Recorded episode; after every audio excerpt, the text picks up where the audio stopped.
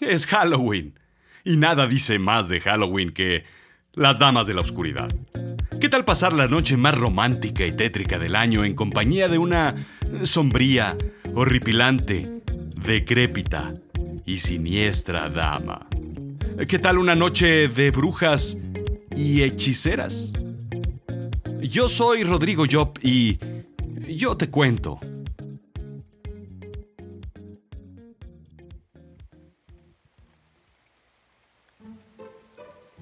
La noche del conjuro ha llegado, y en la apartada casona vieja y abandonada cerca del lago gris se perciben tres figuras obscuras bailando alrededor de un enorme y oxidado caldero calentado con leños ardientes.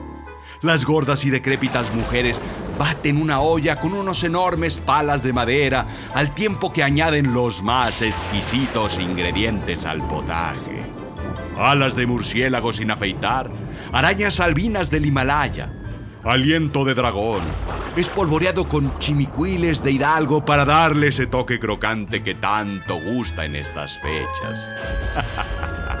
El resto de la receta, querido amigo, es un secreto irrevelable. La decrépita casa se encuentra adornada con murciélagos que baten sus alas en son de bienvenida. Las velas flotan, aparentemente de forma inexplicable, mientras arden con una llama distinta a la usual. ¿Y cómo no va a ser así? El fuego, el gran regalo del maligno, está presente. La casa adornada impecablemente, todos los muebles cubiertos de polvo nuevo, recién esparcido. La mesa puesta y dispuesta para la cena con hermosos platos de calabaza y a un lado huesos que servirán como cuchara para degustar tan exquisito manjar. Siempre tan finas, entregadas y con un exquisito gusto. Incluso hay una pequeña pista para que los invitados que puedan bailar durante el convivio lo hagan, siempre y cuando tengan la capacidad de mantener el contacto de los pies con el piso.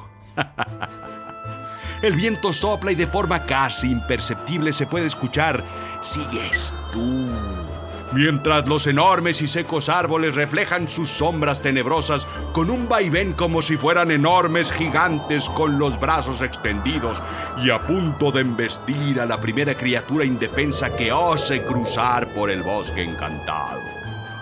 Los invitados comienzan a llegar sutiles y flotantes espectros vaporosos, ánimas errantes, criaturas de la noche, licántropos y condes bebe plasma y por supuesto alguno que otro monstruo a medio morir. Quiero decir, a medio vivir. Bah, da igual. La vieja torre del reloj marca la última campanada, el inicio de la fiesta más esperada. Todos expectantes a la gran cena de celebración los aperitivos corren y los invitados impacientes comienzan a golpear sus cubiertos contra la mesa. No olvidemos, querido amigo, que llevan 364 días esperando, ansiosos, la gran celebración.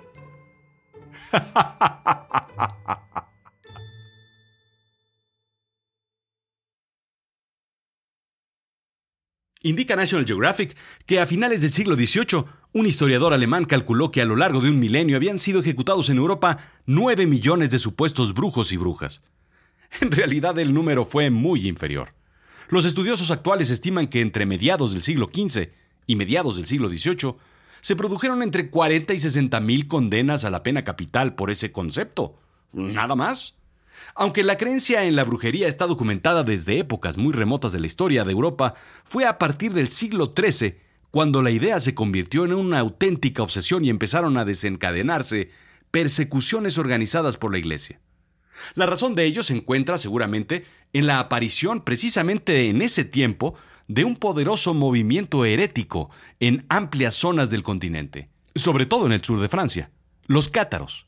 Para reprimirlos, la Iglesia romana puso a punto una institución de gran poder, la Inquisición, que con el tiempo se encargaría de controlar a quienes realizaban prácticas mágicas. La identificación entre la magia y la herejía fue un proceso gradual.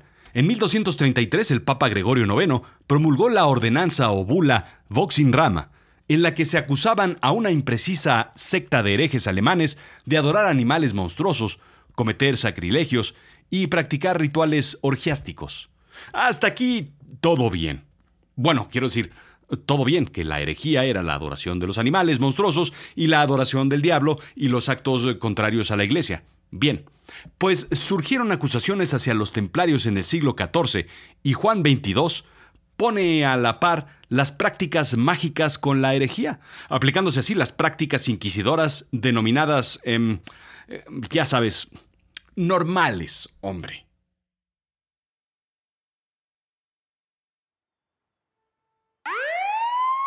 Chale, hijo. Caballero, orilla, por favor. Buenas noches, oficial. No molesto si sale de su vehículo, por favor.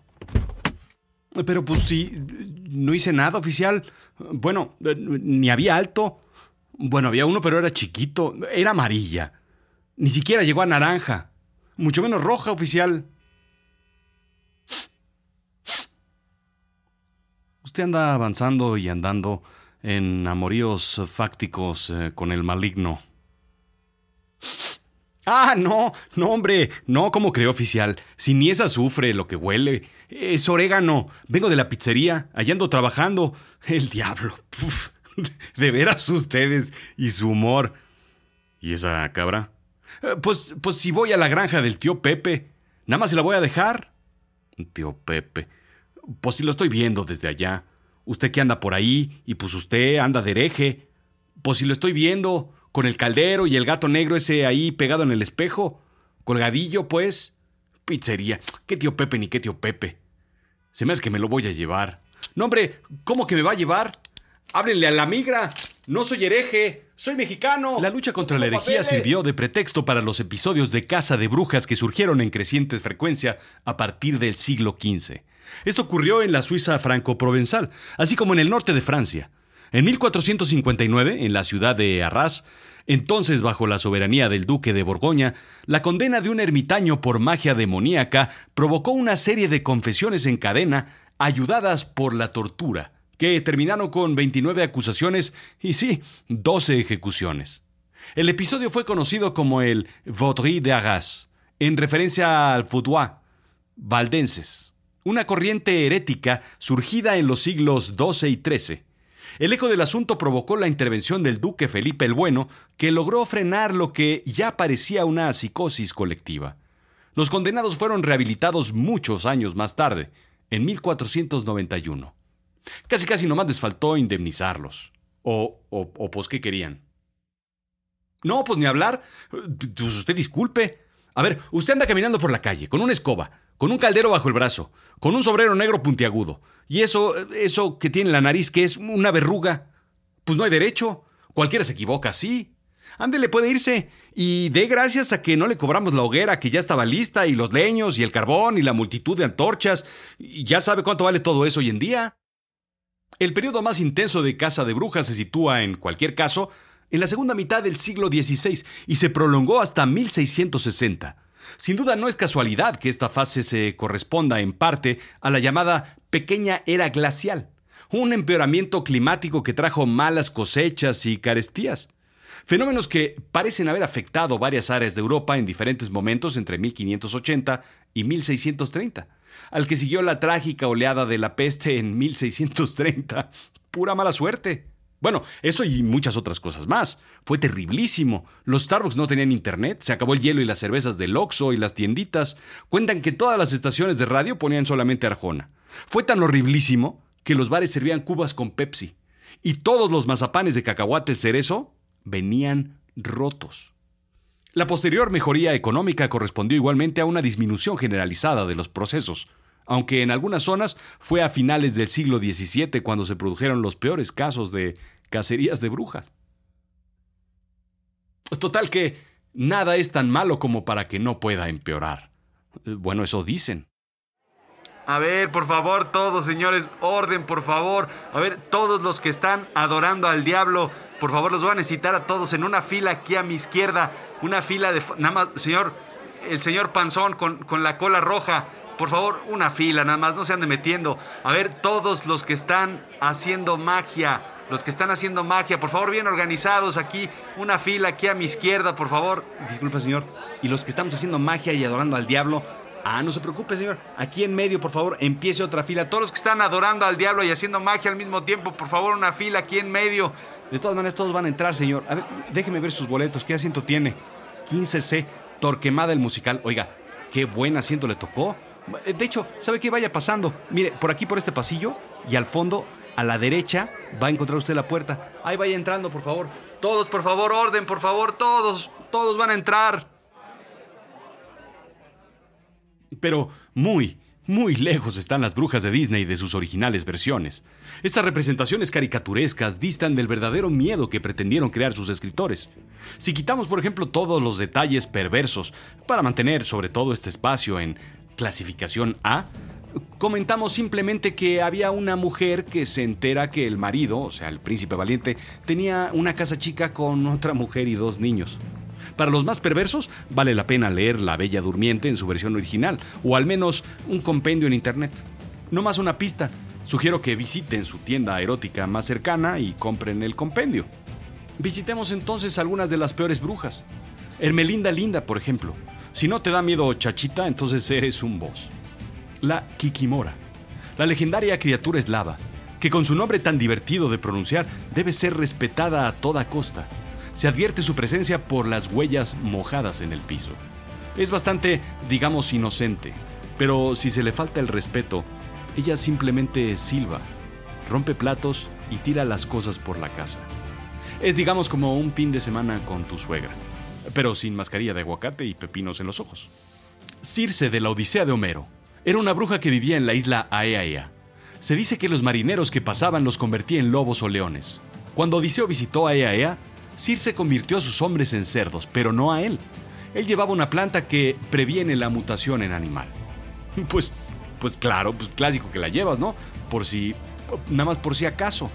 Eso, unas aspirinas y una curita. Ya con eso la libraste para todo.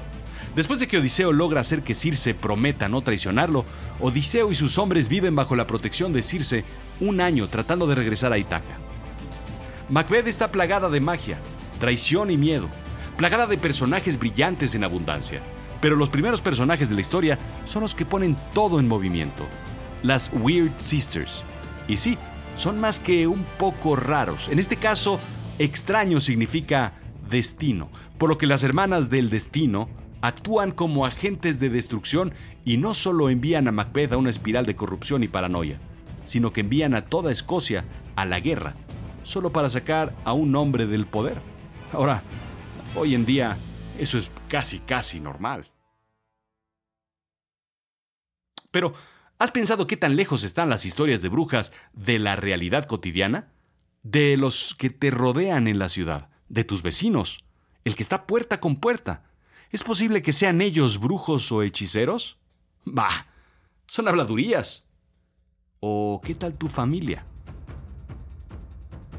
La genealogía se ha vuelto muy sofisticada hoy en día. Hoy día pueden haber archivos masivos en línea que permiten encontrar o rastrear oscuros ancestros, incluso enviando muestras de ADN. Smithsonian Magazine habla de un manuscrito publicado en línea por primera vez que puede revelar otra faceta interesante de la historia de la familia. Si un familiar fue o no acusado de practicar brujería.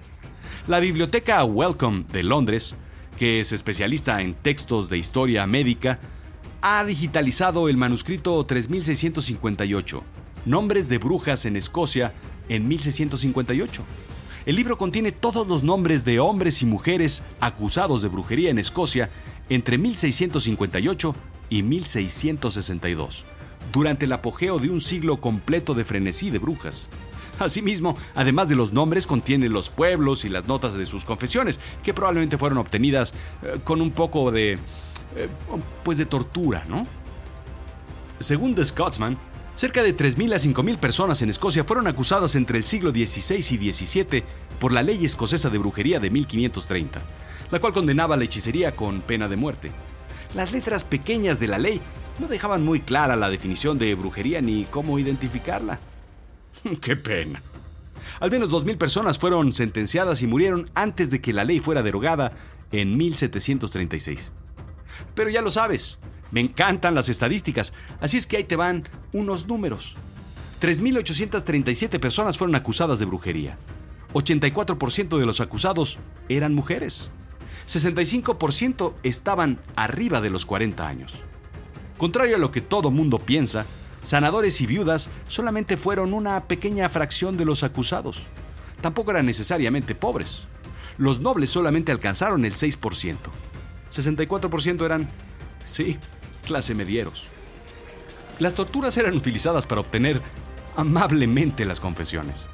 Algo así como la privación del sueño, que era el favorito de la corte. En Escocia se utilizaba la prueba de nado, conocida como la Indicium Aquae. Era muy rara. Más rara aún era la prueba de brujas sincronizadas. Rarísima. La prueba consistía en amarrar al sospechoso y aventarlo al agua. Si el agua lo rechazaba, como sirvientes del diablo, entonces flotaría y eran condenados. Si se hundían, entonces eran inocentes. Claro, morían ahogados, pero con la aprobada inocencia. Casi siempre la confesión se obtenía mediante tortura. La pena capital era estrangulamiento, después quemados. Y dicen que incluso algunos los mandaban después en un vuelo transatlántico por Iberia. Y tú me preguntarás, oye Rodrigo, ¿pero por qué son verdes las brujas? El color verde es relativamente nuevo en las brujas malas. Exactamente en 1939, gracias a la MGM, la Metro Golden Mayer y el Mago de Oz. Margaret Hamilton encarna a la bruja malvada del oeste con un intenso tono verde gracias a la nueva tecnología de Technicolor. El profesor Marion Gibson, profesor de Renacimiento y Literatura Mágica de la Universidad de Exeter en Reino Unido y experto en brujas, explica que hay muy pocas imágenes antiguas de brujas, por ejemplo en postales antiguas de Halloween, con colores inusuales en la cara como rojos o naranjas. Pero el verde el verde se lo debemos a MGM en la forma en la que muestra una bruja no humana. Sí, el color verde no tiene fundamentos históricos, tampoco está contemplado en el libro original de Oz. El cuento de L. Frank Baum de 1900, la bruja es horrible, la bruja es cruel, la bruja le teme al agua, pero no es verde. Al parecer la decisión fue porque el intenso verde era más aterrador y funcionaba muy bien con los colores sepia del principio de la película. Fue tan aterrador que muchos niños de los 70 tuvieron pesadillas. Incluso existe un episodio de Plaza Sésamo, el mítico episodio 847, en el que la bruja malvada del oeste visita a Beto, Enrique, Abelardo y a todos ellos.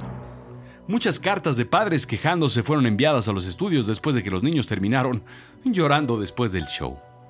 Y tú, siempre tan curioso, me sigues preguntando, oye Rodrigo, ¿y por qué las escobas?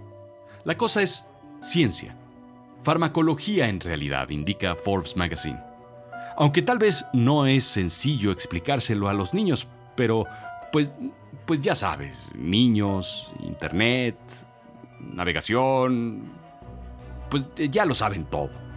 ¿O no? Los alcaloides tropanos están compuestos por varias plantas, entre ellas Atropa belladona, Iosiamus niger, Madrona officiarum y Datura stramonium. Durante la Edad Media se usaron estas plantas para hacer infusiones, ungüentos, bálsamos de bruja para brujería, hechicería y otras actividades denominadas nefastas. En algún punto en particular de la línea se observó que los compuestos alucinógenos, la iosinia en particular, también conocida como escopolamina, podían ser absorbidos a través de las glándulas sudoríporas, especialmente en la axila, o las membranas mucosas del recto o la vagina. Esas vías de administración también pasaron por alto el metabolismo rápido del hígado y la incomodidad intestinal severa, si es que el usuario bebiera el extracto de la planta hervida. Algunos pasajes de la literatura de estos tiempos hablan de lo encontrado en los armarios de las llamadas brujas. Un aceitero para lubricar bisagras lleno de estas pócimas antes mencionadas. Algunas escobas con estos ungüentos que utilizaban para montar, pues y, y pasársela padre. Por ello, la pintura muestra tantas imágenes de la época representando a brujas parcialmente vestidas o desnudas, montando sus escobas. Y tú, continuando con tu interés particular, me preguntarás, oye Rodrigo, ¿y por qué volando? Los alcaloides tropanos causaban sueño, pero con sueños que involucraban volar. Viajes locos y frenesí de baile. Gustav Scheck, escritor y fotógrafo alemán, documenta, obviamente nada más por intereses, pues ya sabes, netamente científicos. No es que tenga otros intereses particulares de andar probando estos psicotrópicos, pero eh, bueno, tú ya sabes cómo son. Explica uno de sus viajecitos con estas sustancias. Describe sensaciones de bienestar, sensaciones locas de sentir que los pies son más ligeros y que se expanden, incluso se desprenden las extremidades del cuerpo. Volar, nubes, hojas cayendo. Pues ya sabes, pues qué rico, ¿no? Experiencias psicosensoriales de volar. Simplemente.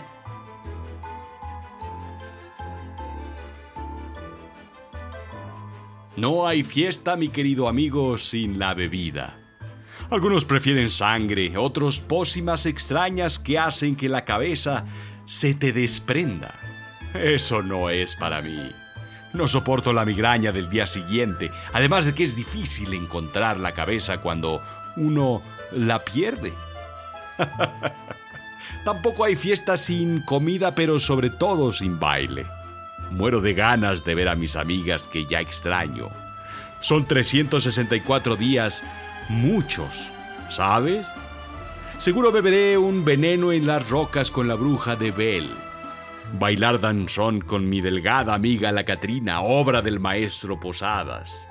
Tal vez una charla seductora con la hermana de la Llorona. Ya sabes, la que gritaba por todos los callejones oscuros, ¡ay, mis sobrinos! Me encantará este Halloween echarle un ojo a las brujas Grae y Morai, tan celosas siempre de su bella hermana la Medusa. No sé, creo que esta noche no regreso solo al más allá, ¿sabes?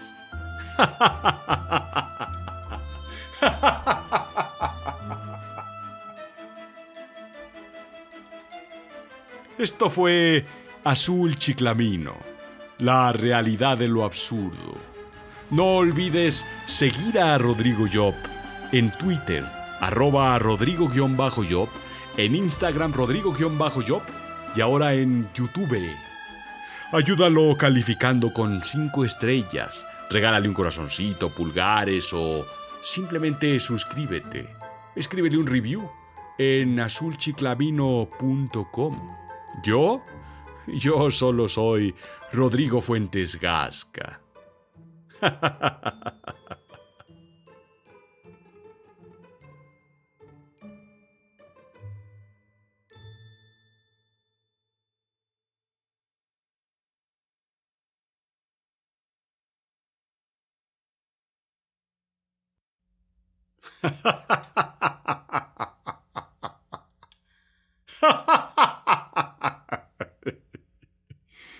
Feliz Halloween.